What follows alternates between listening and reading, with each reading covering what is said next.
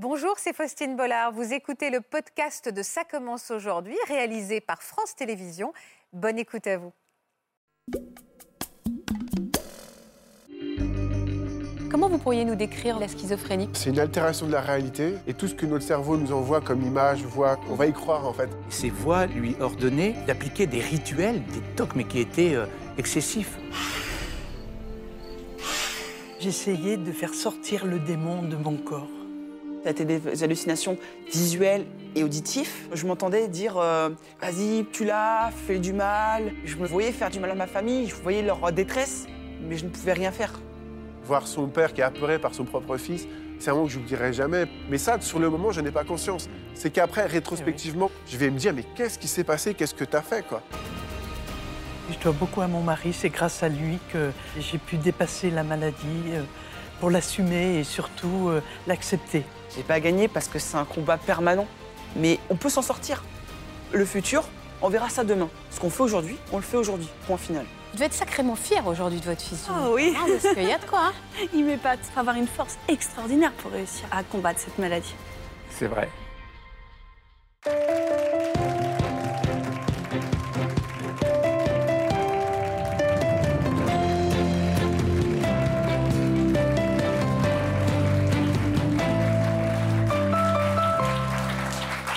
Bonjour à tous. C'est une maladie psychiatrique, une maladie qui touche 600 000 personnes en France. La schizophrénie, c'est un mot un peu barbare hein, pour une maladie qui effraie et qui est bien souvent méconnue. Trois malades ont aujourd'hui accepté de nous faire entrer dans leur monde, de nous parler de ces voix, de ces hallucinations qui font leur quotidien, des difficultés que cela implique, mais aussi de toutes ces petites victoires qu'ils ont gagnées au fil des années. C'est avec beaucoup de sincérité et une pointe de dérision, vous allez le voir, qu'ils vont nous raconter leur histoire. Changer notre regard sur leur maladie, c'est l'espoir qu'ils nourrissent et ça commence aujourd'hui. Merci d'être avec nous.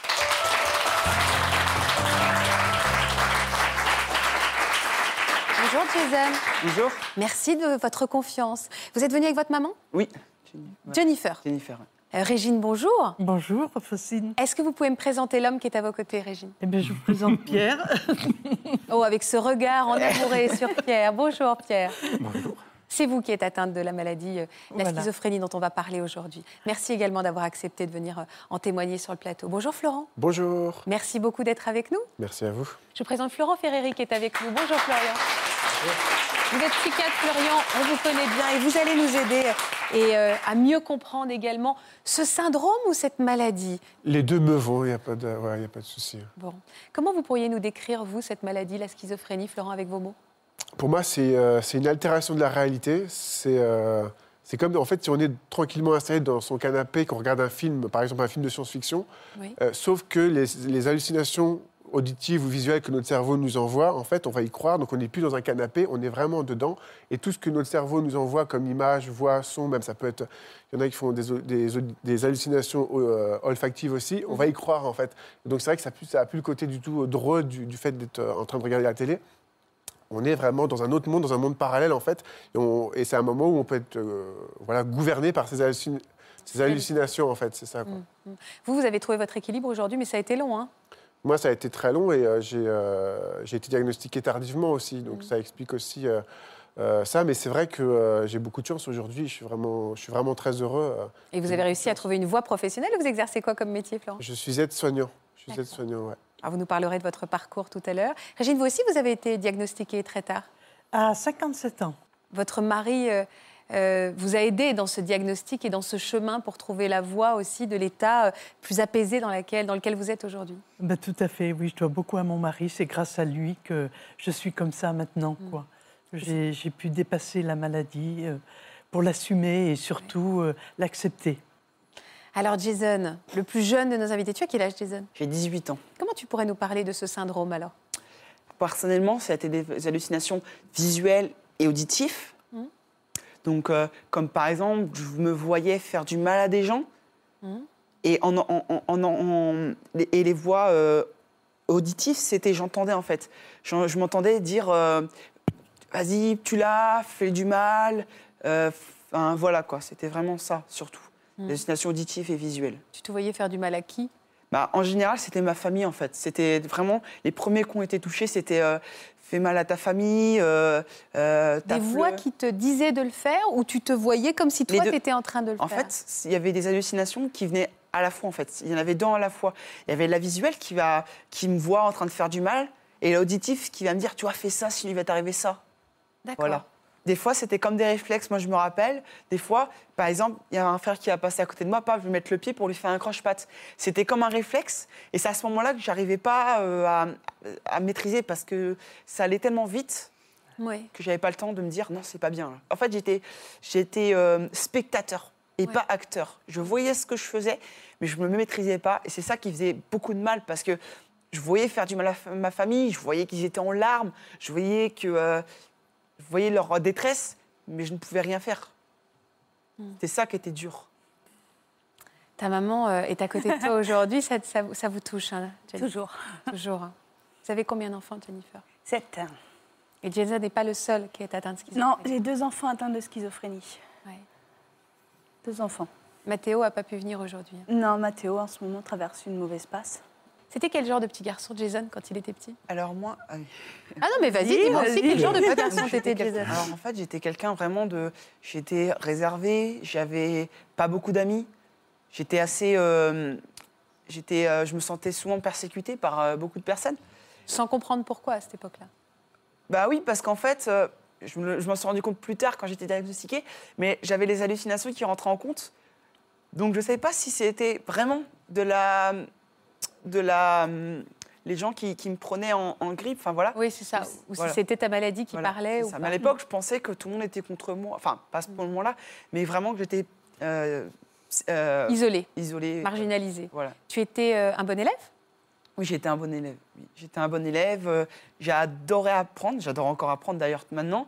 Et euh, j'adorais regarder des émissions. Des... C'est pas sorcier, c'est tout bête. Mais euh, Ah ouais? j'adorais faire ça. J'adorais apprendre. C'est... À quel moment vous avez senti, vous, Jennifer, que votre garçon avait quelque chose d'un peu différent, sans encore savoir pourquoi ou dire Jason a toujours été différent, dans le sens parce que c'est un, enfant précoce. Qu'est-ce qui s'est euh, passé à l'arrivée au collège alors? Alors là, à l'arrivée au collège, euh, bah, tout s'est assombri. Ça s'est assombri, euh, Jason ne rigolait plus. euh, euh, alors déjà qu'il se sentait persécuté euh, plus jeune, mais là c'était euh, c'était plus. Il rentrait, il saignait parce qu'il s'était fait taper dessus. Euh, ses résultats scolaires, ils ont baissé. Euh, et puis, bah, cette vulgarité, il, donnait, il, il disait, il disait beaucoup de gros mots. Pas Avec vous, il vous agressait? Ah oui, avec moi. Et puis vieux- euh, physiquement aussi. Il a commencé à m'agresser physiquement. Ça pouvait aller jusqu'où cette agressivité? Alors par exemple, euh, avec son frère, euh, avec Paolo, par exemple, une fois, donc euh, ils se disputaient. Euh, je faisais pas trop gaffe aux disputes. Enfin, après, euh, comme tous les parents, j'imagine. Sauf que cette fois, euh, je le vois, euh, il avait bloqué son frère contre le mur et il était en train de l'étrangler avec un bâton. Donc euh, c'était pas Jason. Jason n'était pas comme ça avant. Et physiquement, vous voyez que quand il Son est regard, en crise, il son regard ce regard noir, regard noir et fixe, regard noir fixe. Et, vous voyez, pendant ces quatre mois, euh, c'est entré en sixième, euh, son visage, euh, il n'y avait plus d'émotion. Il n'y avait plus d'émotion. C'est horrible de voir sa maman se dire. C'est ce que... Et les voix, en plus, elles venaient en plus. C'est tu vois, tu fais ça à ta mère. Qu'est-ce que tu fais? C'était plusieurs voix différentes ou c'est Alors- toujours une même voix? Est-ce que c'est ta voix à toi que tu Alors, j'ai jamais réussi à savoir si c'était féminin, masculin, plusieurs, une. Tout ce que je sais, c'est que j'avais.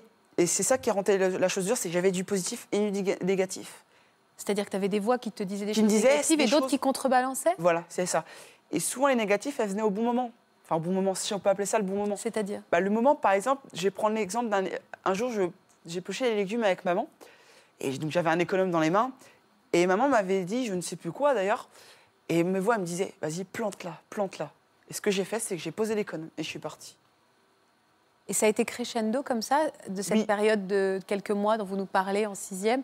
Il y a eu comme ça une escalade pendant Ouais. plusieurs mois? Bah oui, parce que en fait, euh, ça en fait, ça a commencé à exploser avant l'hospitalisation, mais ça a vraiment été de pire en pire et vraiment très haut. Ça a vraiment monté très loin. Euh, après les hospitalisations, ça a été l'horreur parce que à chaque fois, je changeais de médicaments. Mais euh, donc je me disais, ça y est, ça va aller mieux. Et paf, ça revenait. Et c'était dur parce qu'à chaque fois, c'était un retour à, zéro. Quoi. Et il y avait des moments de répit entre ces crises. Est-ce qu'on peut parler de crise? C'est-à-dire que tout d'un coup, tu entends des voix qui te disent de. Donc tu montes très haut, Les- tu rentres en colère, puis après, elles te, elles, elles s'effacent, elles s'éloignent, ces voix, et À ça revient ou c'est permanent? À l'époque, c'était quasiment permanent. C'était tout le temps. C'était tout le temps. Je fais un- une chose, je- j'avais les voix qui venaient, les hallucinations et tout. Ouais. Qui a décidé de ta première hospitalisation, Jason? Euh, c'est un- c'est mon médecin que j'ai rencontré. En fait, euh, donc, euh, un jour, euh, on, avait pris rendez-vous avec un médecin, avec un psychiatre, pédopsychiatre, parce qu'en fait, euh, bah, on, s'était rendu compte que la violence, c'était pas. C'est- Enfin, c'était pas c'était pas l'adolescence, c'était pas le fait que je suis surdouée, c'était pas le fait que j'entrais que que à l'école. Non, c'était pas normal. Du coup, on a été voir le psychiatre et le psychiatre m'a demandé si j'entendais des voix. Et là, je me suis dit, bah, peut-être que tout ce que j'entendais depuis que j'avais 6 ans, c'est le plus loin que je me rappelle, eh ben, c'était peut-être des voix. Et du coup, j'ai dit oui. Et à la fin du, rendez-vous, j'ai demandé au médecin, est-ce qu'il y a des chances que je porte atteinte à ma vie? Parce que j'avais quand même des hallucinations à ce moment qui étaient violentes. Il m'a dit, il m'a regardé, il m'a dit oui. Et je lui ai dit, est-ce que l'hospitalisation est urgente? Il m'a dit oui. Comment vous avez vécu cette première hospitalisation, vous, Jennifer? Ça a été la, la plus difficile. hein. D'abord, il rentre à l'hôpital, donc euh, Jason a un contrôle euh, sur lui qui est énorme. Donc les deux, trois premiers jours, bah, Jason, euh, il va bien. Il avait quel âge à ce moment-là? Il avait 10-11 ans. Ah ouais, Ouais, il était jeune. hein, On parle d'un tout jeune garçon. Donc, euh, Jason, il allait bien pendant deux, trois jours. Il n'a pas réussi à aller au-delà. Et après, au-delà, il commence à instaurer donc, le traitement. Donc, euh, euh, première visite. Donc, on pouvait voir notre enfant euh, tous les deux jours pendant 30 minutes. Première visite, euh, on arrive. Et là, je tombe sur mon fils. le regard vide, mais drogué. En fait, j'avais l'impression qu'il était drogué, en fait. Enfin, c'est le temps que la molécule se mette en place. J'avais l'impression que j'avais perdu mon fils. D'abord, j'ai eu l'impression de faire la, la plus grosse, d'avoir fait la plus grosse bêtise de ma vie. En le faisant hospitaliser. Ah ouais, quand même. Ouais. Et puis c'était n'importe quoi. Il n'était pas malade, il n'avait pas de problème. Je suis revenue en mes trucs. hein, c'était moi, j'étais une mauvaise mère, j'avais tout loupé. euh, comment ça fait Tu peux pas faire cinq enfants comme ça et tu crois que tu vas t'en sortir Vous l'aviez pas bien élevé, c'est pour ça qu'il était comme Ah, ça. voilà, et euh, maintenant, il faut qu'il sorte de là. Et c'est une question d'éducation. C'était ouais. pas de la schizophrénie. déni- euh, un déni. parce que moi, la schizophrénie, je l'ai posée, mais dès le début, bah, vous tapez, euh, vous rentrez à la maison. Le jour du, du- que j'ai rencontré le, le psychiatre et que j'ai su que Jason entendait des voix, je tape sur Google, entente de voix. Schizophrénie, mais n'importe quoi. Mon fils, il n'est pas comme ça. Comme si c'était. euh, Ouais. Moi, j'ai évolué depuis d'ailleurs. Et la ce violence a continué? Là, ça a continué, ouais. Ouais, ouais. Il sort de l'hôpital. euh, et c'est c'est ça, en fait. Le psychiatre, il m'avait dit j'ai pas de baguette magique. Et euh, en fait, je n'avais pas perçu en fait, à quel point c'est vrai. Il n'avait pas de baguette magique. Et donc, il est sorti. Et non, ça allait pas mieux. Ça s'est même empiré. Ça a été quatre ans où on est une descente en enfer. Ça s'est empiré. Alors, on, on va, on, on va parler aussi de cette descente aux enfers. Florian, je voudrais d'abord savoir qu'est-ce que c'est que ce syndrome? C'est-à-dire, qu'est-ce qui se passe très concrètement dans la tête et qui provoque ces hallucinations, cette violence et tout ce dont nous parle très intelligemment Jason depuis tout à l'heure? Oui, c'est ce ce que Jason et, et Florent ont dit, c'est un peu ça. C'est d'une part euh, d'être pris par euh, un délire et d'être, euh, de se sentir en général euh, persécuté, alors soit par des voix, soit par, euh, euh, soit par des, euh, des, des hallucinations visuelles, des choses comme ça. C'est vraiment une maladie du cerveau? C'est- alors, dans les explications qu'on a, c'est une maladie du cerveau et il y a certaines régions cérébrales qui ne fonctionnent pas comme elles devraient. Non pas, qu'on- non pas qu'elles ne sont pas anatomiquement euh, euh, comme euh, un sujet qui n'a pas la maladie, mais le, le fonctionnement entre elles est, est anormal et on pense qu'il y a une mauvaise régulation de la dopamine. D'accord. Donc un excès de dopamine dans certaines régions qui fait qu'on devient éventuellement agressif ou qu'on on a des hallucinations, on a des voix, on est délirant en quelque sorte, et un manque de cette dopamine dans d'autres régions qui fait qu'on peut avoir des difficultés euh, de concentration, d'attention, d'organisation.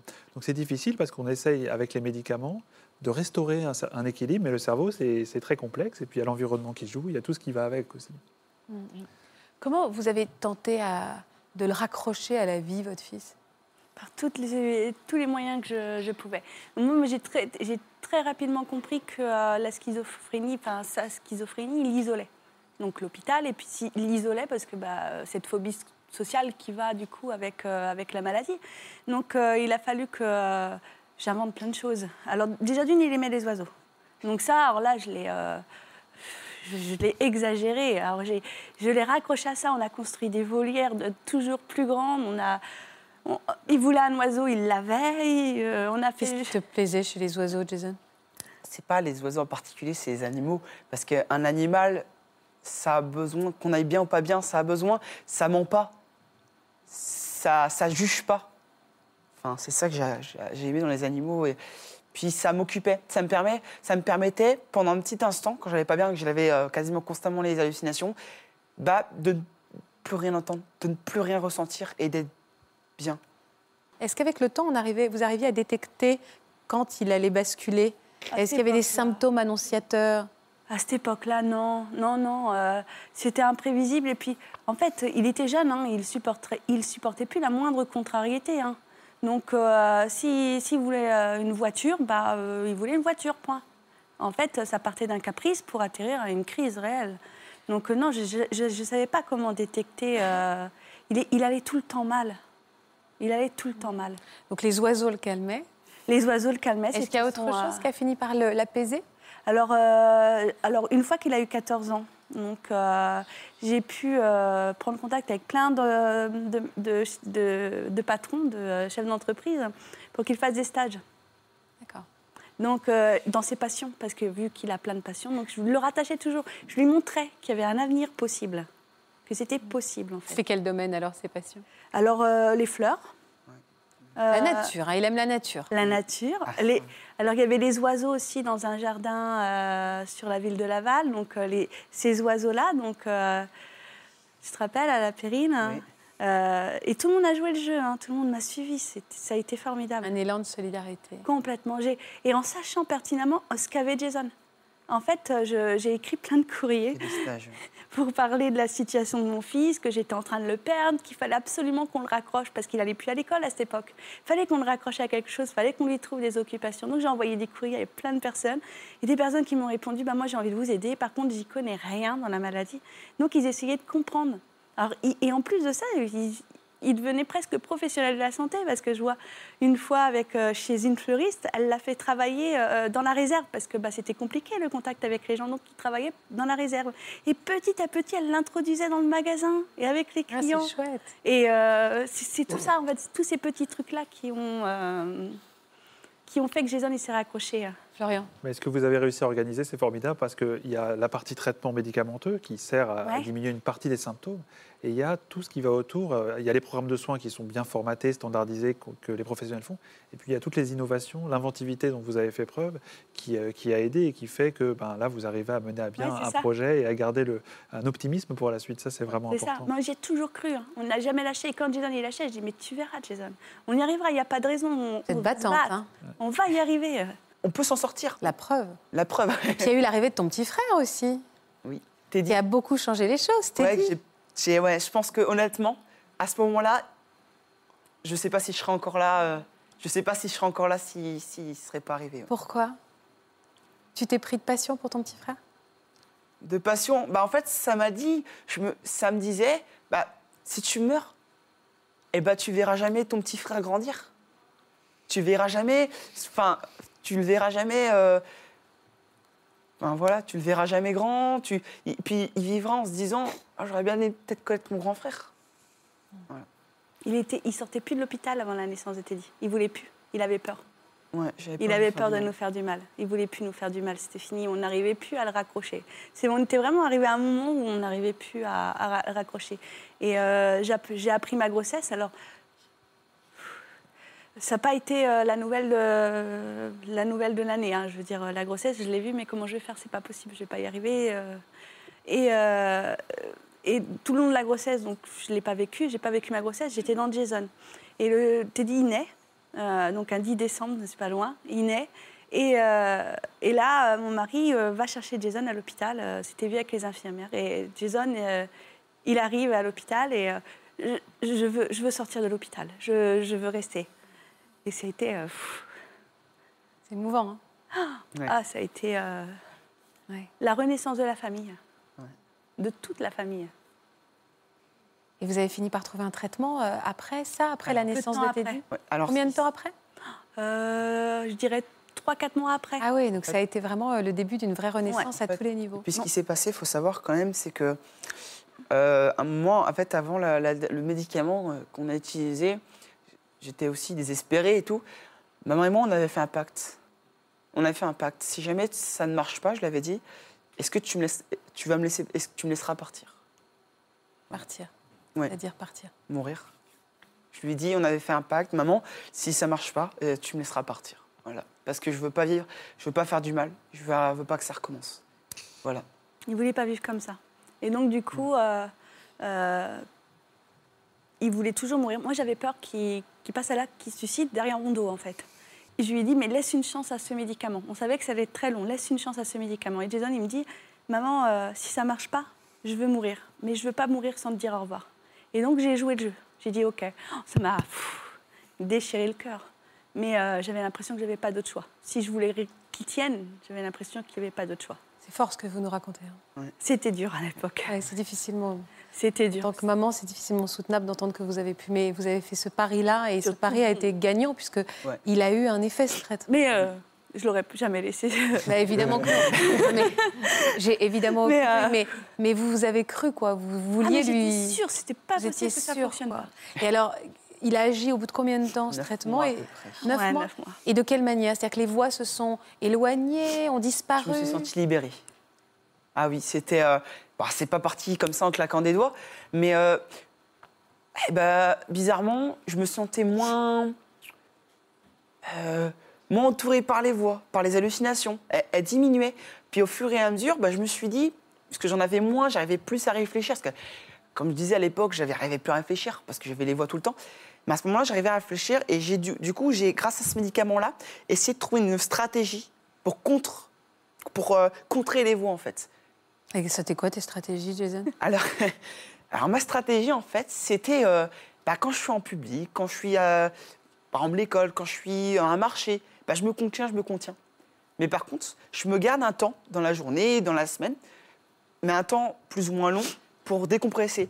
Et pour Parce- les laisser venir à toi? Voilà, les laisser venir tout, comme ça. Parce que moi, je prends souvent la, la maladie comme un millefeuille. C'est-à-dire, si on, on, euh, les voit, on les entasse, on les entasse, on les entasse quelque part, bah, au moment, ça se casse la figure. Et du coup, moi, justement, je voulais, pour pas que ça se casse la figure, et que ça vienne n'importe quand, à un moment que je ne, contre, que je ne, que je ne Contrôle pro- pas, contrôle pas, merci, et ben, je l'ai laissé venir à un moment où je suis sûre de ne pas faire de mal, à un moment où je suis tout seul, ou à un moment où je fais quelque chose que j'aime. Ah ouais, Donc là, je me parle à moi-même. euh, Tu leur répondais à ces voix? Par exemple, Oui. est-ce qu'il peut t'arriver d'avoir une voix qui te dit de faire quelque chose de mal et de toi lui dire mais non, je ne veux pas faire ça? Oui, oui, oui, oui, oui. Mais maintenant, bah, je me dis, bah, j'arrive à, à gérer, j'arrive à, à, à que ces voix, je les gère, que je me dise, bon, c'est bon, vous me saoulez, vous venez pas m'embêter maintenant. Et alors aujourd'hui, là, comment tu vas? Bah, aujourd'hui, je vais beaucoup mieux. Ça fait deux ans que j'ai repris l'école. Il n'y a plus de voix? Ah si, bah, de toute façon, les voix, je pense que je les aurai toute ma vie. Mais je sais les gérer, je sais leur dire, là, non, je, je- faut pas que vous soyez là. Et là, oui, vous pouvez venir parce que euh, Là, depuis le temps qu'on parle ensemble, il y a des voix qui interfèrent? Là, non, parce que je suis occupée. Oui, c'est ça. Donc c'est quand tu as le temps de Voilà. te laisser envahir que ça. là, elles arrivent. Là, là, je le ferai pas parce que, enfin, je sais pas ce que je pourrais faire. Mais quand je suis vraiment tout seul, je suis sûr de pas faire de mal à personne. Ou souvent, c'est souvent quand je suis au contact d'animaux, parce que les animaux, ils me, te canalise. que me canalisent, merci. Et, et là, je me laisse aller. Mais là, non, je me laisserai pas aller. Mais du coup, tu, tu as l'impression aujourd'hui que tu as gagné, que tu es plus fort qu'elle? J'ai pas gagné parce que c'est un combat permanent. Ça va- il y aura des moments durs, ça je le sais. Mais je vis au jour le jour. Maintenant, je sais ce que je veux dire, je vis au jour le jour. Je me dis, je me lève le matin disant, en me donnant un objectif. Et maintenant, ça, alors ça peut dire, euh, faut pas forcément l'oublier, mais j'essaie d'oublier ce qui s'est passé à l'époque. Parce que c'est des moments durs, c'est des moments où j'ai fait du mal et je le sais. Et ça va me plomber le moral si jamais je, si jamais je, bah, j'y pense tout le temps. Si jamais dès que je fais quelque chose, je dis, euh, te rappelles, t'as fait ça? Bah non, ça va me plomber le moral. Donc tout ça, c'est du passé, ça s'est passé, ça se passera plus. Le, le- le futur, on verra ça demain. Ce qu'on fait aujourd'hui, on le fait aujourd'hui. Point final. Voilà. Je me. De la force. Hein. Ah, j'ai. T'es brillant hein, quand même. Parce Quand que j'ai parler, j'ai c'est toujours envie. Maintenant, c'est ce que je me dis. Quand j'ai des moments durs où j'ai les voix qui viennent, parce que ça arrive, bah, je me dis ce petit truc. Je me dis, te rappelles, tu vois le projet que tu as à faire, le, ce que tu veux faire plus tard. C'est quoi ce que tu veux faire plus tard? Alors, je veux créer une ferme pédagogique pour aider les personnes euh, atteinte de maladie psychiatrique. Et du coup, je me dis, si tu mets fin à ta vie ou si tu fais quelque chose de mal, tu retourneras à l'hôpital ou tu ne pourras pas faire ce que tu veux faire. Et c'est ça que je me dis à chaque fois. Tu Quand te je- raccroches à ton ami. Et tu te Ah, vois plus tard avec des enfants, avec Oui. une femme? Euh, J'aimerais bien, oui. Et ta ferme pédagogique où tu vas aider à travers les animaux? Oui, c'est ça. Vous devez être sacrément fier aujourd'hui de votre fils. Ah oui. Hein, Parce qu'il y a de quoi. hein. Il m'épate. C'est la personne Ah la plus ouais. forte que je connaisse, je crois. Ah, De a- toute façon, je, je pense réellement, les personnes qui sont atteintes de cette maladie, il faut, il faut avoir une force extraordinaire pour réussir à, à combattre cette maladie. Ouais. Et euh, Jason, il, il est fort. Et ton frère, tu arrives à l'aider? Toi qui sais. L'aider, je sais pas, mais ouais, je, je veux pas. Je me dis, ouais, j'essaie de l'aider quand même un peu. euh, je sais ce qu'il peut vivre et je sais, je pense savoir ce qu'il faut pas que je lui fasse faire.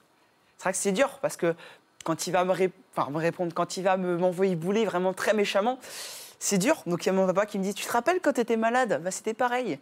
Donc je me dis, oui, bah voilà, faut que je comprenne, faut que je, je suis compréhensif envers lui. Donc oui.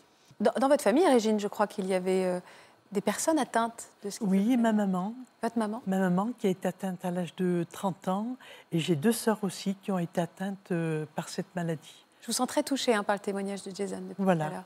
Euh, je suis très touchée, oui, parce qu'il y a des choses que, qui se regroupent aussi avec euh, mon cas. Euh, moi, j'ai eu des hallucinations aussi, des voix, euh, des délires, Alors, délires mystiques. Désir mystique, on va en parler, mais avant cela, vous avez été jusqu'à 53 ans, une femme pleine de vie, une femme sans un- aucun symptôme de mal-être ou de maladie psychiatrique. On va regarder quelques photos que vous nous avez confiées pour se plonger un petit peu dans votre histoire et vous nous allez raconter de quelle manière les choses ont basculé et c'est allé très très loin pour vous. On, va, on va en parler. Quand Régine rencontre Pierre à 20 ans, c'est l'amour fou. Ils s'installent ensemble et au bout de 7 ans, ils décident de tout quitter pour parcourir le monde. À vélo, ils arpentent les routes d'Afrique, d'Amérique du Sud et d'Asie. Ils finissent par s'installer 6 ans au Japon, où Régine donne naissance à ses deux enfants, Sylvain puis Émilie. Leur quotidien est fait de rire et d'instants inoubliables.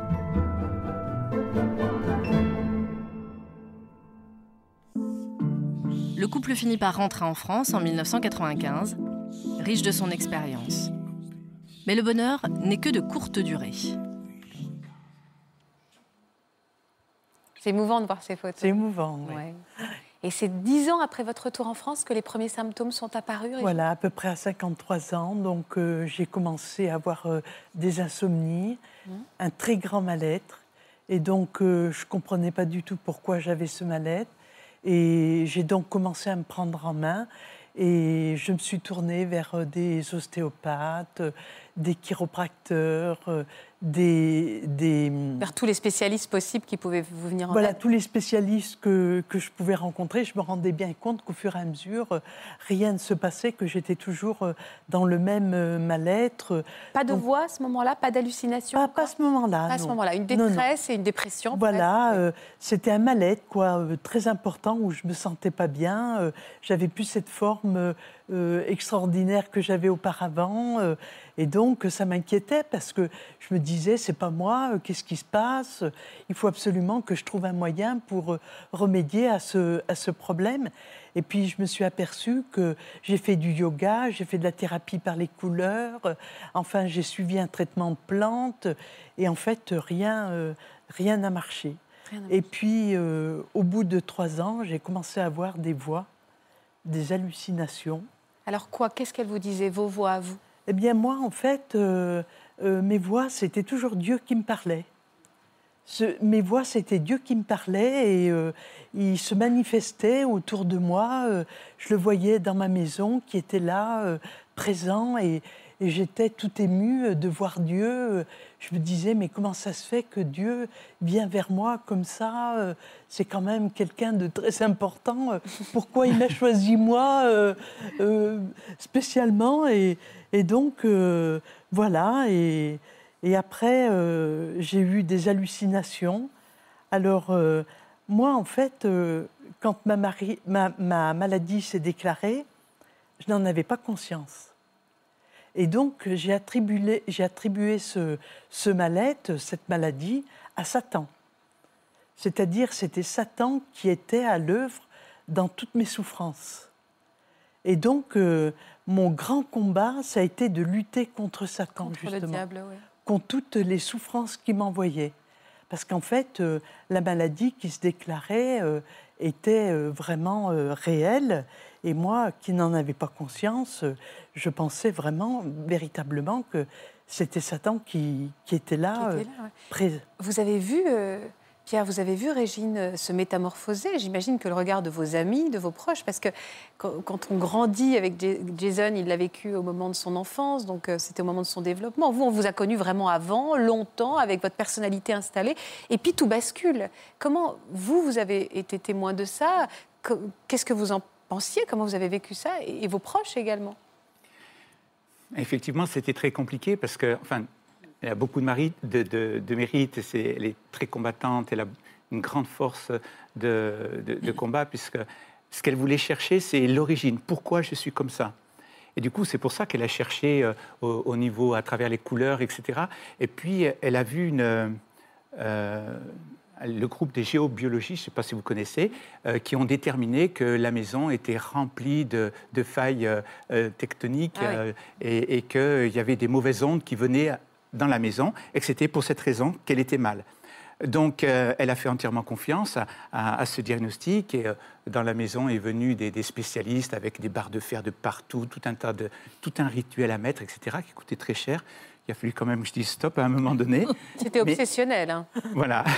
Et puis, euh, finalement, petit à petit, ça, ça a recommencé. Ça a été très loin, puisque lorsqu'elle était persuadée de- d'être possédée par le démon, elle n'arrêtait pas de dire continuellement Je ne m'appartiens plus, je suis dépersonnalisée, on vole mes richesses, on vole mon énergie. Et donc, il l'attribuait au démon. Donc, ça a été un petit peu euh, voilà, un combat entre le positif et le négatif, comme euh, tu disais tout à l'heure, entre Dieu et puis euh, et, et les, Satan. et les- et les satans. Elle avait des pierres sous- sur elle tout le temps. Alors voilà, dans la guérison, dans tout, tout ce qu'elle a essayé de mettre en place pour guérir, en fait, à un moment donné, donc il y avait la thérapie des, des couleurs, des pierres précieuses qu'elle mettait partout sur son corps toute la journée, etc., pour euh, euh, réduire les ondes négatives, néfastes qui, euh, qui l'envahissaient. Et c'était à la fois admirable parce qu'elle luttait et en même temps, c'était, elle utilisait les mauvais outils, quoi, parce que Mais- ça s'empirait de plus en plus. Vous n'arriviez pas à lui faire prendre conscience que le problème ne venait pas de l'extérieur, mais peut-être d'elle, de l'intérieur Bien sûr. Parce que bien vous, sûr. vous deviez être témoin de scènes, ce que vous nous racontez, des pierres partout sur le corps, vous deviez être témoin de ça en disant, là, il y a un problème. Enfin, Mais bien sûr. Alors, j'ai essayé de lui expliquer très souvent, mais je pense que c'est une maladie où tout ce qui est rationnel, enfin, justement, on est dans, dans, dans l'au-delà, on est dans un monde totalement irrationnel oui. et, et totalement hermétique à Elle la vous raison. écoutait pas, ouais. Donc, c'était pas possible. À, à un moment donné, elle entendait des voix, effectivement, et ces voix lui ordonnaient de- d'appliquer des, des, des rituels, des tocs, mais qui étaient euh, excessifs. Quel rituel, par exemple? Bah, une fois, elle était sur, sur le, le perron, elle piétinait un, un paillasson, euh, mais depuis des heures, parce qu'il faisait chaud, elle, est- elle était écarlate, et j'avais peur qu'elle fasse... euh, donc je lui apportais à boire, etc. Je suis arrivé à, à l'interpeller un peu, parce qu'elle était vraiment dans un délire total. C'est difficile d'interpeller quelqu'un. C'est un peu comme appeler quelqu'un qui est somnambule sur, sur son sûr. toit. On ne sait pas comment ça va se passer. Et là, elle a pu expliquer, elle m'a dit, c'est Dieu qui fait un travail sur moi. Il essaye de me reconstruire, toujours cette peur d'être détruite, d'être morcelée. Et euh, Vous l'avez filmé oui, je l'ai filmé. J'imagine peut-être pour que, hors crise, elle puisse se rendre compte de ce qui se passait. Enfin, en tout cas, vous nous avez apporté des images et on va pouvoir se, se rendre compte un petit peu de, de ce quotidien en souffrance terrible que vous viviez, Régine. Ah, Régine?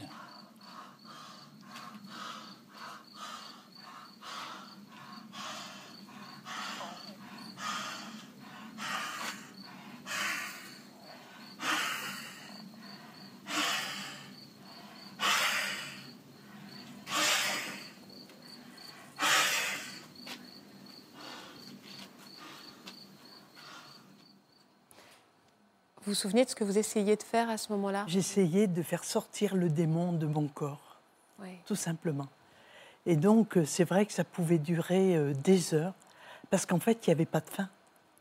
Et si Pierre ne- n'était pas intervenu, j'aurais continué des heures durant dans la même euh, Posture, oui. posture, Voilà. C'est difficile pour Pierre de voir ces images, je le sens. Oui, oui.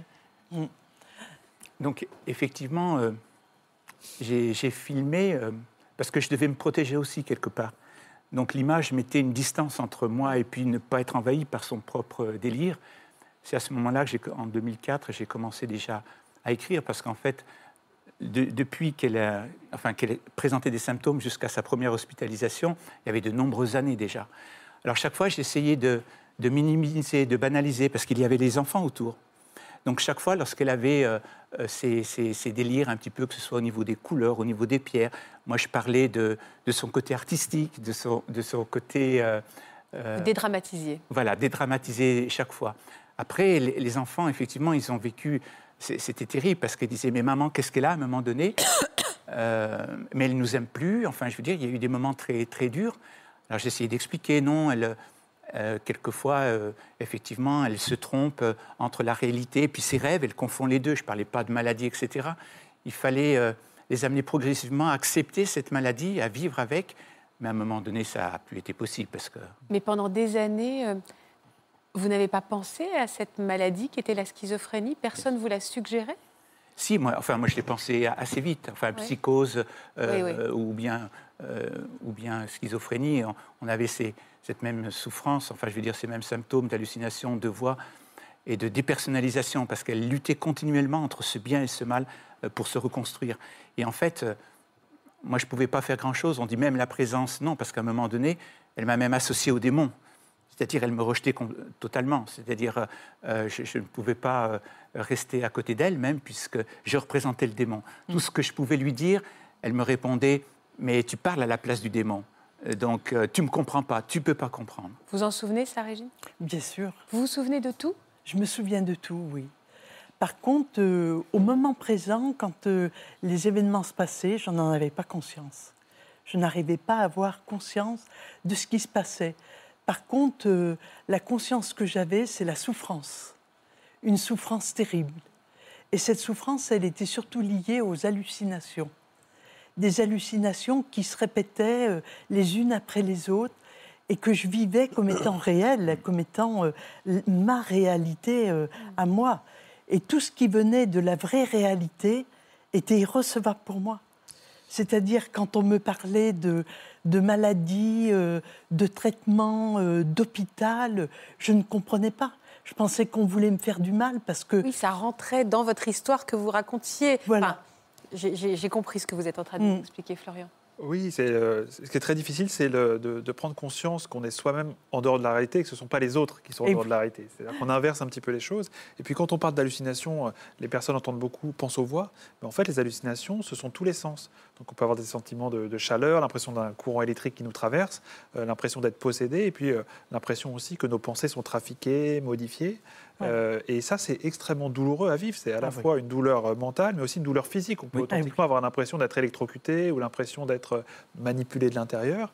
Et ça, c'est terrible. Et ce que vous faisiez pour essayer de lutter contre ça, c'est lutter contre ce- cette souffrance. Vous avez eu ça. Vous avez eu ça, ces courants électriques, Régine, cette sensation de courant électrique ou de douleur physique? Oui, j'avais des, des douleurs physiques. Par exemple, je me souviens à, à un moment donné où euh, le Satan euh, se manifestait en moi euh, et j'avais tout mon corps qui, qui bougeait totalement.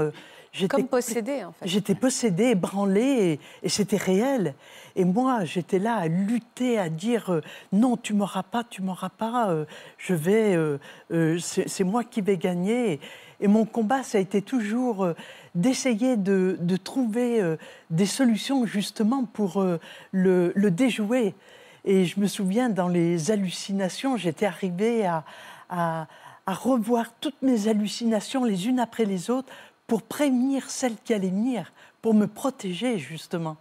Parce que j'avais ce besoin de, de protection euh, et je me protégeais moi-même. Vous aviez justement. peur, en fait. Vous aviez vraiment peur. Ben, de j'avais peur, oui, j'avais peur, oui. Alors, qui a fini par vous convaincre de vous faire hospitaliser, Régine? Ben, Eh bien, je pense que la première fois, euh, ça a été très dur parce que comme je n'avais pas conscience, c'est mon mari qui a pris euh, les devants et De force et- de force, oui. Ouais. Alors, de, de force, en fait, elle était dans un état tel qu'elle était prostrée sur une chaise, les yeux, la, la tête en, euh, renversée. Il y avait même le risque qu'elle chute, enfin dangereusement. Et j'ai chuté plusieurs fois Ouais. de ma chaise. Et là, donc, j'ai appelé euh, moi-même les- l'ambulance avec euh, l'appréhension que lorsqu'ils arrivent, parce que Régine, elle avait des... des Elle dire, revenait à la Elle vie, revenait des fois à la Vous pouvez réalité. donner le change. ouais. Elle pouvait revenir. euh, Ouais. Vous voulez un petit café, si vous voulez? Et c'était ça. Et en fait, euh, ma question, j'ai- j'avais une question, c'est à ce niveau-là, c'est très dur pour un aidant euh, de, de- de pouvoir vraiment aider. C'est-à-dire, il faut attendre vraiment être dans une situation catastrophique, dangereuse, pour pouvoir faire hospitaliser. Euh, je, je- je pense en particulier euh, son avant-dernière hospitalisation. Je savais qu'elle était dans un état critique. Et euh, j'ai appelé son médecin euh, pour la faire hospitaliser. En fait, le médecin m'a reproché, moi, de ne pas la faire hospitaliser. Je dis, mais comment voulez-vous que je fasse? D'abord, je suis tout de suite le mauvais objet, bien sûr, je suis déjà le démon. Et puis en plus, le médecin m'avait bien expliqué que de toute façon, dans cette maladie, la personne ne peut pas reconnaître d'être malade puisqu'elle elle est persuadée d'être dans le vrai, de ne pas être malade. Donc c'est paradoxal. Quand elle est en crise, en tout cas, effectivement. Euh, Après, a posteriori, souvent, les personnes qui sont hospitalisées contre leur volonté, a posteriori, elles disent oui, bah, tu avais bien fait, quand même, merci. Euh, mais sur l'instant, c'est impossible à entendre et c'est une, une, une vraie difficulté. Et, le- et ce qui est délicat, c'est peut-être ce que vous avez vécu, c'est que les médecins peuvent être d'accord pour hospitaliser. Euh, vous, vous êtes d'accord, mais il faut quand même euh, aller, aller chercher la personne et l'amener euh, au bon endroit. Et qui envoyer euh, euh, sur place pour, pour vous accompagner? Parce que vous vouliez peut-être pas y aller. euh, Ah non, je voulais, moment-là. pas, je voulais pas y aller parce que je ne me considérais pas malade du tout. Je ne me voyais pas malade et c'était terrible pour moi qu'on me dise que j'étais malade. et Ça, que- ça participait à votre délire de persécution. Voilà. Et, Ah bah, et on vous a pris au sérieux quand, les médec- quand le, le- le- le corps médical est arrivé ce jour-là et qu'ils l'ont découvert? Euh, Ce jour où vous avez appelé en disant là, il faut m'aider, euh, ils l'ont pris au sérieux Vous avez été pris au sérieux? Parce que vous pouvez tomber fait- sur des gens qui connaissent pas bien cette maladie aussi. euh. Le problème, enfin, vous devez connaître sur un plan administratif, il faut qu'il y ait deux certificats. Enfin, J'avais été voir le, le médecin, notre médecin de famille. Il m'a dit, moi, je veux bien faire un certificat, mais je dois constater réellement le fameux euh, danger imminent. C'est-à-dire que, effectivement, est-ce qu'elle se met en danger? Alors je dis, bah, finalement, il aurait fallu euh, une preuve qu'elle me courait après avec un couteau ou qu'elle-même voulait se taillader les, les veines pour la faire hospitaliser. C'est dur parce qu'il a fallu attendre, par exemple, une fois, je me souviens, euh, elle avait passé la nuit à délirer, recroquevillée sur elle, à se taper la tête sur le plancher, etc. Et euh, en fait, elle avait les, les genoux complètement en sang. Et euh, Ouais, c'est douloureux de revenir sur cet épisode. Ouais. Quand on repense à ces, événements, c'est terrible. Surtout, on se sent impuissant. Et c'est l'impuissance. La maladie fait mal, mais l'impuissance, c'est quelque chose de, terrible. En fait, ce qu'il faut bien comprendre, c'est que le cadre législatif, il est fait pour protéger la personne contre les hospitalisations abusives. Du coup, euh, on, on veut mettre des garanties, euh, des garanties médicales, et être sûr que le proche est bien intentionné. Et parfois, ça, parfois, pas toujours, ça peut arriver à des situations un peu euh, euh, complètement euh, inadaptées. C'est-à-dire que là, la situation est caricaturale et euh, il n'y a pas tellement de discussion. C'est ce qu'il fallait faire sur l'instant. Mais vous, de devoir en plus batailler, négocier, vous justifier, ça a dû être terrible. Euh, mais ça en valait la peine. La preuve aujourd'hui, ça va beaucoup mieux. Qu'est-ce qui s'est passé en Angleterre? Ah, Ben, Est-ce que vous êtes, vous êtes prêt en à me le Angleterre, raconter justement, parce qu'il y avait eu un refus d'être hospitalisée, Régine voulait absolument aller en Angleterre. Donc on y est allé, mais c'était un cauchemar euh, terrible, quoi. C'était un cauchemar parce que elle était complètement envahie. Et puis là, euh, toujours par rapport à Dieu, entre le démon et Dieu, et pour se mettre du côté, pour se protéger, pour être du côté de Dieu, Dieu lui avait dit il faut rester à ma droite. Donc physiquement, elle marchait, elle avançait d'abord le pied droit, elle avançait l'autre qui arrivait à côté, mais surtout pas dépasser, et continuait comme ça. Ah oui, ça pouvait mettre longtemps pour visiter l'Angleterre. Exactement. Mais il n'y avait pas que ça. C'est-à-dire qu'elle devait, elle, a- elle avait toujours la tête côté droite, elle ne pouvait pas regarder à gauche, et surtout, moi, je ne pouvais pas la dépasser non plus. Si je la dépassais, je suis le démon, c'était pour la dominer. Elle ne devait pas s'arrêter non plus. Donc, alors, imaginez dans Londres, pour circuler dans Londres, ça a été, ça a été vraiment l'horreur, quoi. Et dans le train, dans le train, comme elle devait être toujours à droite, donc euh, pas de peau, on avait des places à gauche, donc elle est sortie euh, de son rang, elle est allée côté droit, et bien sûr, la place était réservée. Donc, euh, il y a quelqu'un qui est venu, qui était assez agressif, c'est ma place, etc. Mais Régine avait le visage tourné côté vitre droit, elle ne pouvait pas regarder, et elle s'est levée d'un seul coup, elle est allée dans l'autre wagon. Pareil, donc on a fait tous les wagons petit à petit. Je me suis dit, à un moment donné, on va arriver à la locomotive, qu'est-ce qui va se passer? Ma crainte, c'était qu'elle fugue du, du- du- du train. Mais c'est, ça a été tout le long comme ça, ça a été horrible. Et puis, euh, Vous nous avez apporté des enregistrements où on l'entend?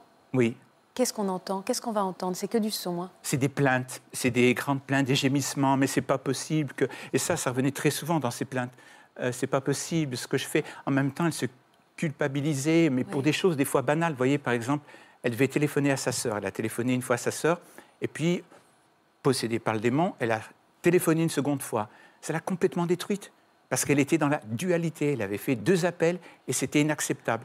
Donc elle se condamnait, elle disait c'est pas possible, et, et des, des- voilà, des pleurs de désespoir ben, de ne pas pouvoir euh, lutter. Pardon. Vous nous permettez qu'on l'écoute? Vous êtes d'accord? Oui, oui, oui, oui, oui. On va écouter. Non, tu n'as pas tout essayé. Non, Régine, tu n'as pas repris tes médicaments. Ça peut pas être pire. Tu dis j'ai tout fait, j'ai tout essayé. La prière, c'est pas suffisant. Pourquoi tu prends pas tes médicaments? Il me fait faire des choses terribles contre ma volonté. C'est-à-dire que je suis entre le bien et le mal. Il veut que je le choisisse, Pierre. Il veut détruire ce que fait Dieu. Il est très malade, Pierre. Si tu savais comment il agit, il, est- il te fait agir, mais d'une façon. Il te fait parler dans la tête. Il sait tout ce que tu vas faire. Il sait ce que tu penses. Il sait comment tu vas réagir. Le- Les combines que tu vas utiliser pour le ruser, il sait tout. Tu te rends compte comme tu souffres? C'est dur pour toi, c'est dur pour nous. Et alors pourquoi tu nous écoutes pas? Alors, il est dur à entendre cet enregistrement. Et en même temps, ça va, Jennifer? Qu'est-ce que vous êtes forte? C'est vrai, Qu'est-ce que vous êtes forte? C'est vrai. Et en même temps, on a voulu le réécouter parce que ça a été un électrochoc pour vous de l'entendre. Voilà. C'est ça, Régine? Et tout à fait. Donc, euh, après être resté euh, dix ans euh, dans l'inconscience de la maladie, un jour, euh, je vais sur l'ordinateur et je vois une petite fenêtre avec le nom euh, Régine. Et donc, ça m'interpelle et je me dis, tiens, euh, qu'est-ce que c'est Euh, Donc, j'ouvre euh, la- l'application et là, j'entends j'entends ce qu'on vient d'entendre et ça a été un électrochoc pour moi. Je ne me suis pas reconnue. Et là, je me suis dit, mais tu es malade. Tu es malade. Et à partir de ce moment-là, j'ai vu ma maman. Je me suis dit, mais tu as la même maladie que ta maman. Et donc, à partir de ce moment-là, j'ai ressenti quand même un très grand soulagement. Parce que je prenais conscience pour la première fois que tout ce que j'avais vécu n'était pas réel. Et ça a tout changé pour moi. Et à ce moment-là, vous avez. euh, Et à, décidé à de- partir de ce moment-là, ben, j'ai j'ai beaucoup été aidée aussi parce que parallèlement, Pierre euh, écrivait un livre. Et donc, il a eu la bonne idée de me faire participer au livre, c'est-à-dire à lire euh, chaque, euh, chaque chapitre euh, à chaque fois qu'il les écrivait. Et donc, ça m'a permis de, de me familiariser avec la maladie, de la comprendre et surtout de digérer tous les effets négatifs auxquels j'avais été confrontée. Et comme ça, j'ai pu dépasser la, la maladie et l'accepter. Et c'est vrai que pour moi, ça a tout changé.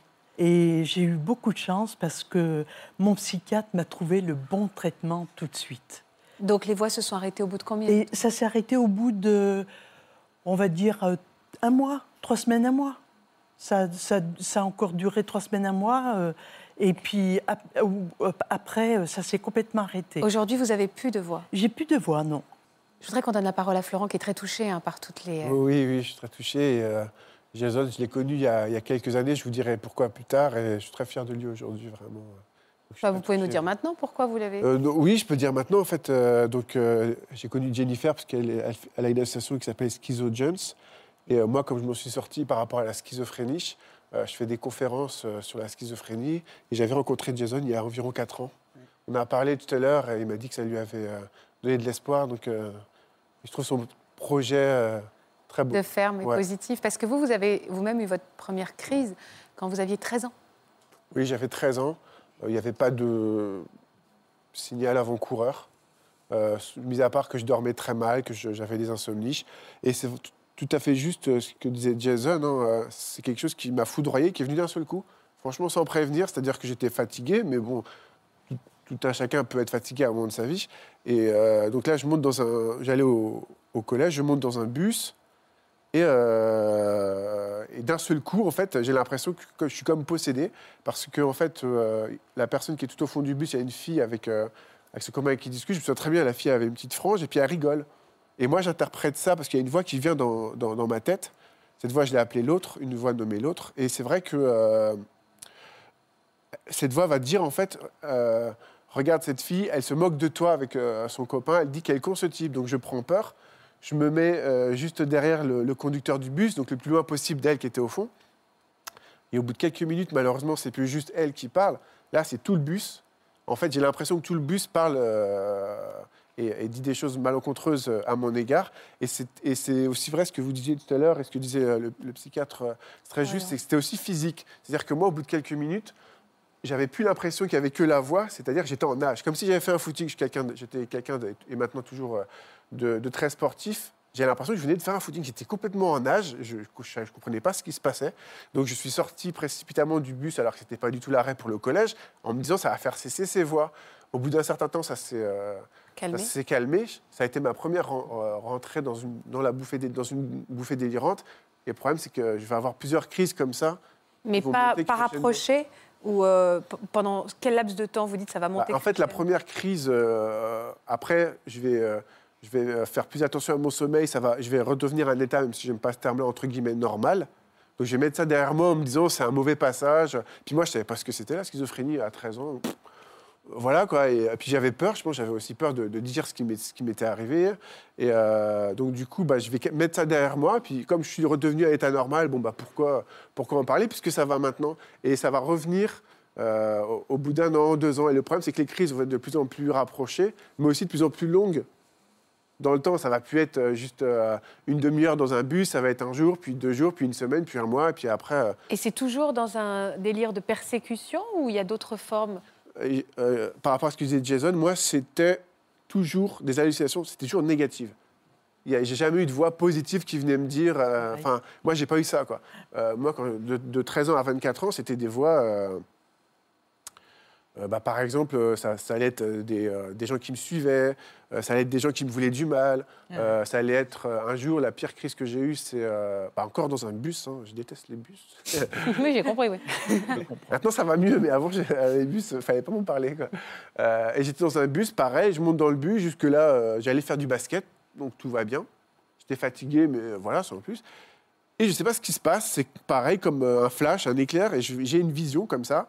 Euh, c'est comme ce que je disais tout à l'heure, c'est comme si c'était dans un film, en fait, euh, un peu un film d'horreur ou de science-fiction. Je vois mon père, en fait, euh, qui est allongé euh, sur le sol, en fait, dans le, salon, et, qui, vient de décéder, parce qu'en fait, mon père est un, très gros fumeur. Donc moi, j'imagine qu'il a un cancer, qu'il n'a pas osé me le dire, et il vient de décéder. Et là, et là en fait, il y a une autre voix qui vient, qui vient me voir et qui me dit eh ben, tu vas le ressusciter du royaume des morts. Donc là, on, on se croit tout puissant. Enfin, il y a tout un, un délire qui vient.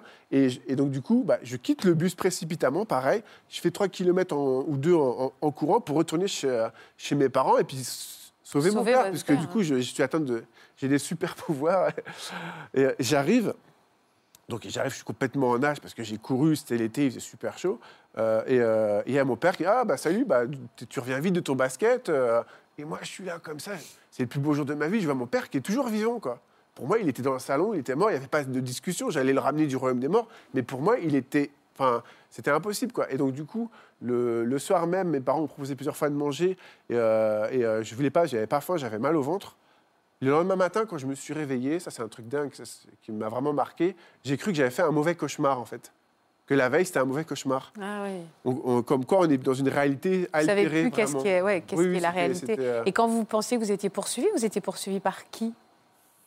Dans votre tête Alors en fait, euh, il y a eu plusieurs euh, stades. Il y a eu euh, la première crise que j'ai faite, c'était dans le métro à Rennes. À l'époque, j'étais à la, je n'avais pas eu mon bac, j'ai des difficultés scolaires, mais j'avais passé une, capacité en droit. C'est une équivalence en fait au, bac.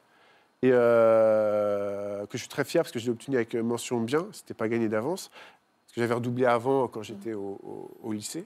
Et euh, en fait, quand euh, un jour je suis monté dans le, dans le métro et je vois un, un monsieur, bah, voilà, comme vous, avec un, un costume noir, euh, classe. hein. Et, et- et voilà, Psychiatre en plus. un psychiatre en plus, voilà, c'est ça. Là, je me dis, oula, méfie-toi. non, je rigole. Non, mais je n'associe pas du tout ça à ça. En fait, moi, je vois quelqu'un qui a un costume. Pour moi, c'est quelqu'un du FBI et il n'a rien d'autre à faire que me suivre, en fait. Il me suit, il me pisse, donc je prends peur. Je sors du métro précipitamment. J'attends euh, le prochain métro, en fait. Bah, manque de bol, dans le métro, il y a beaucoup de gens en costume. Il lui ressemblait... Donc il y avait une autre personne en costume noir, pareil, qui lui ressemblait pas du tout. Mais moi, je suis tellement dans mon délire à ce moment-là que c'est forcément la même personne. Il me, il me regarde parce que je le dévisage, donc forcément, il y a une interaction qui se produit. Donc j'interprète ça avec la voix. Donc je repars du métro précipitamment et ça devient euh, une espèce Ah, de ce cercle vicieux qui dure trois quarts d'heure. Enfin, et tu ressors, tu es complètement épuisé. C'est que moi, des fois, j'ai l'impression de. Comme si, en fait, à cette époque-là, le cerveau, c'est comme s'il a un éclair qui se passe dans le cerveau.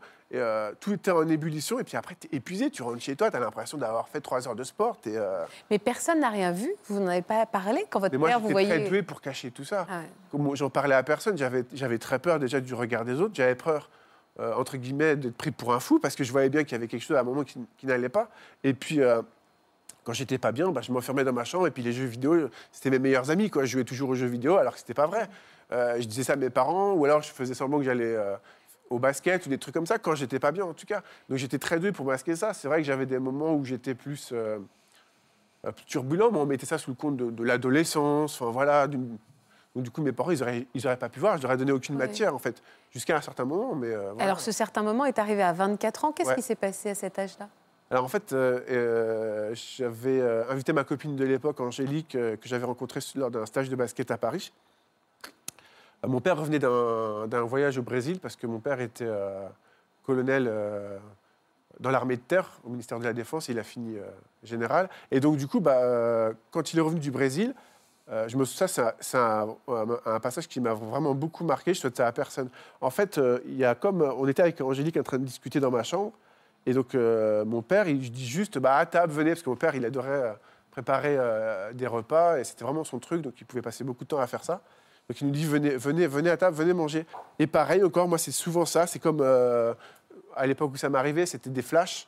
Et là, je vois en fait mon père euh, qui est euh, au Brésil avec une autre famille, d'autres enfants. Et comme en fait, lors de mon adolescence, on avait des rapports plus conflictuels dus à ma maladie, mais moi à l'époque, j'avais aucun recul par rapport à ça. Je me dis forcément, bah, je me dis, bah, si tu as des rapports conflictuels avec ton père, c'est parce qu'il a une autre maladie, qu'il a d'autres enfants, et donc du coup, quand il revient euh, en France, bah ouais, ça le fait chier, quoi. Enfin, en tout cas, je m'invente toute une nouvelle matérialité, une Ah nouvelle ouais. dimension, dans laquelle mon père, il a, il a, il a une autre vie au final, quoi. Et euh, donc il y a- il y, a ça qui monte, qui monte, qui monte. Euh, et donc au moment où on arrive à table, mon- je fixe mon père, mais je le regarde, mais avec un regard noir, c'est un truc qui m'a marqué, quoi.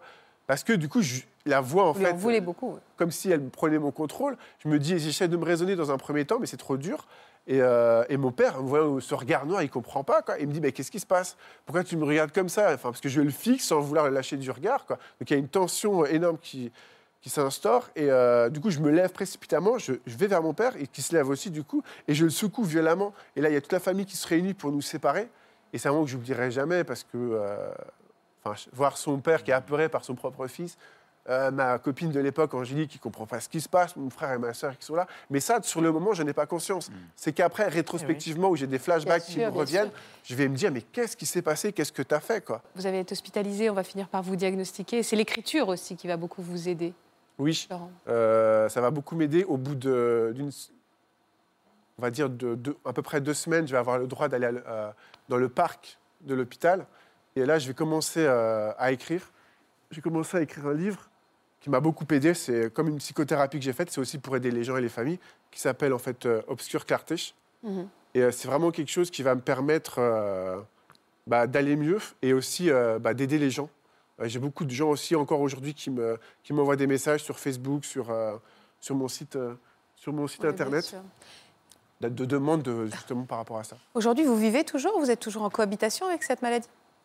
Non, c'est comme si elle s'ét- s'était échappée en fait.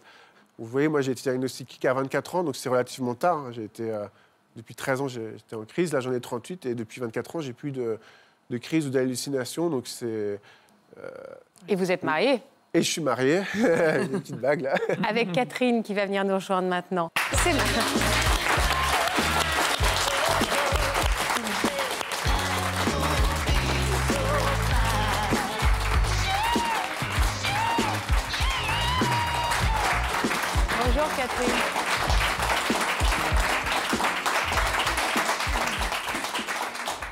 C'est toujours émouvant pour vous de l'entendre raconter toutes ces histoires? Oui, je me lasse pas de, de le- de l'écouter en fait, et à chaque fois je revis euh, toutes ces histoires euh, avec la même émotion. Quelle place la maladie a dans votre quotidien à tous les deux? Est-ce qu'elle a une place déjà? Non, je dirais que maintenant euh, on a cette chance-là, on est un couple avec une vie normale. Donc aujourd'hui, à part le voir prendre son traitement, Oui, voilà, c'est au quotidien euh, le traitement, mais bon, c'est comme tout diabétique par Bien exemple, sûr. qui prendrait euh, son traitement à Et- Je l'ai bien caché pendant un an, elle n'était pas au courant. évidemment, parce que c'est difficile aujourd'hui quand quelqu'un vous dit je suis schizophrène. J'imagine que on parlait de tous ces lieux communs et de ces poncifs, et, et ce mot de si galvaudé, ça vous fait peur Ça vous a fait peur? Très honnêtement, non, parce que moi, quand euh, il m'a annoncé sa maladie, je le connaissais depuis un an. Donc vous aviez déjà un donc, passif. Du coup, je, euh, voilà, je et vous savais que euh, voilà, tout se passait bien, donc euh, j'ai pas eu d'inquiétude quand, euh, quand il m'a annoncé euh, être Ouais. atteint de, De. Moi, j'avais vraiment peur, en fait, de, de l'annonce. Je savais pas comment lui dire du tout. C'était quelque chose qui revenait parce qu'on devait s'installer ensemble. Ouais. On se côtoyait depuis un an, mais on devait s'installer ensemble. Et je me disais, bah, il va y voir que tu as un traitement, tu peux pas le cacher. Et puis voilà. Puis j'avais envie de lui dire aussi, mais en fait, je lui avais pas dit pendant un an parce que je voulais qu'elle me voie Mm. tel que j'étais et pas tel que j'avais Mm. été. Il y avait une grande différence. Donc je voulais d'abord me montrer tel que j'étais maintenant. Mm. Et euh, une fois qu'elle avait vu mon moi actuel, elle pouvait voir celui d'avant. Donc je lui ai fait lire euh, un chapitre euh, de votre livre. d'Obscure Clarté. Ouais, euh, c'est euh, L'internement de l'aliénation à la résurrection. voilà l'internement de l'hallucination à, à la résurrection. Mais j'avais peur qu'elle parte en courant. C'est un Bien chapitre sûr. qui est, qui est dur, euh, qui, est, voilà, qui peut être Mhm. émouvant. Je savais pas du tout comment elle allait, euh, elle allait réagir. Et ce qui est drôle, c'est que toi non plus.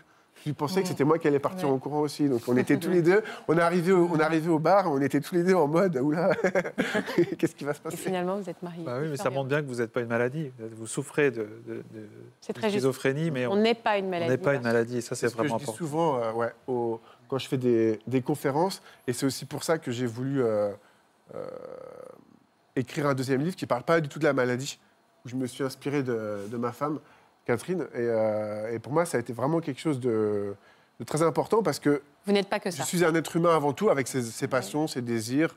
Voilà. Et, euh, Et ce message est très fort et vous l'avez tous porté très haut. Euh, Oui. Vraiment, parce que j'ai vraiment, on a vraiment bien compris ce quotidien à travers votre parcours, à travers vos batailles, à travers votre euh, humour également, dont vous avez fait preuve aujourd'hui, et cette distance, parce que vous avez tous euh, su prendre du recul par rapport à vos bouffées délirantes dont vous parlez. Et merci, parce que je suis persuadée que cette émission va faire vraiment, vraiment avancer les mentalités. J'ai rarement assisté à des discours comme ça, et je vous remercie de votre confiance, vraiment. On arrive au terme de cette émission, malheureusement, même si j'aurais vraiment passé l'après-midi avec vous, mais on doit absolument rendre l'antenne à Daphné Qui sinon va m'en va m'en vouloir. Merci beaucoup pour votre confiance. Merci infiniment. Merci Florian de nous avoir accompagnés aussi avec autant de pédagogie. Merci à tous pour votre fidélité à France 2. C'était une émission importante, vraiment. On se retrouve demain pour une autre émission tout aussi importante. Je vous embrasse à demain. Vous aussi venez témoigner dans Ça commence aujourd'hui. Au sein de votre fratrie, vous n'avez pas du tout les mêmes parcours et aux yeux de tous, l'un a mieux réussi dans la vie que l'autre. Vous avez longtemps été jaloux de la réussite de votre frère ou de votre sœur, mais vous avez fini par accepter la situation. Pour une autre émission, vous avez craqué pour votre voisin dans des circonstances étonnantes, voire rocambolesques. Vous avez entretenu dans le plus grand secret une relation avec votre voisin ou votre voisine. Si vous êtes concerné, laissez-nous vos coordonnées au 01 53 84 34 20 ou par mail ou sur le Facebook de notre émission.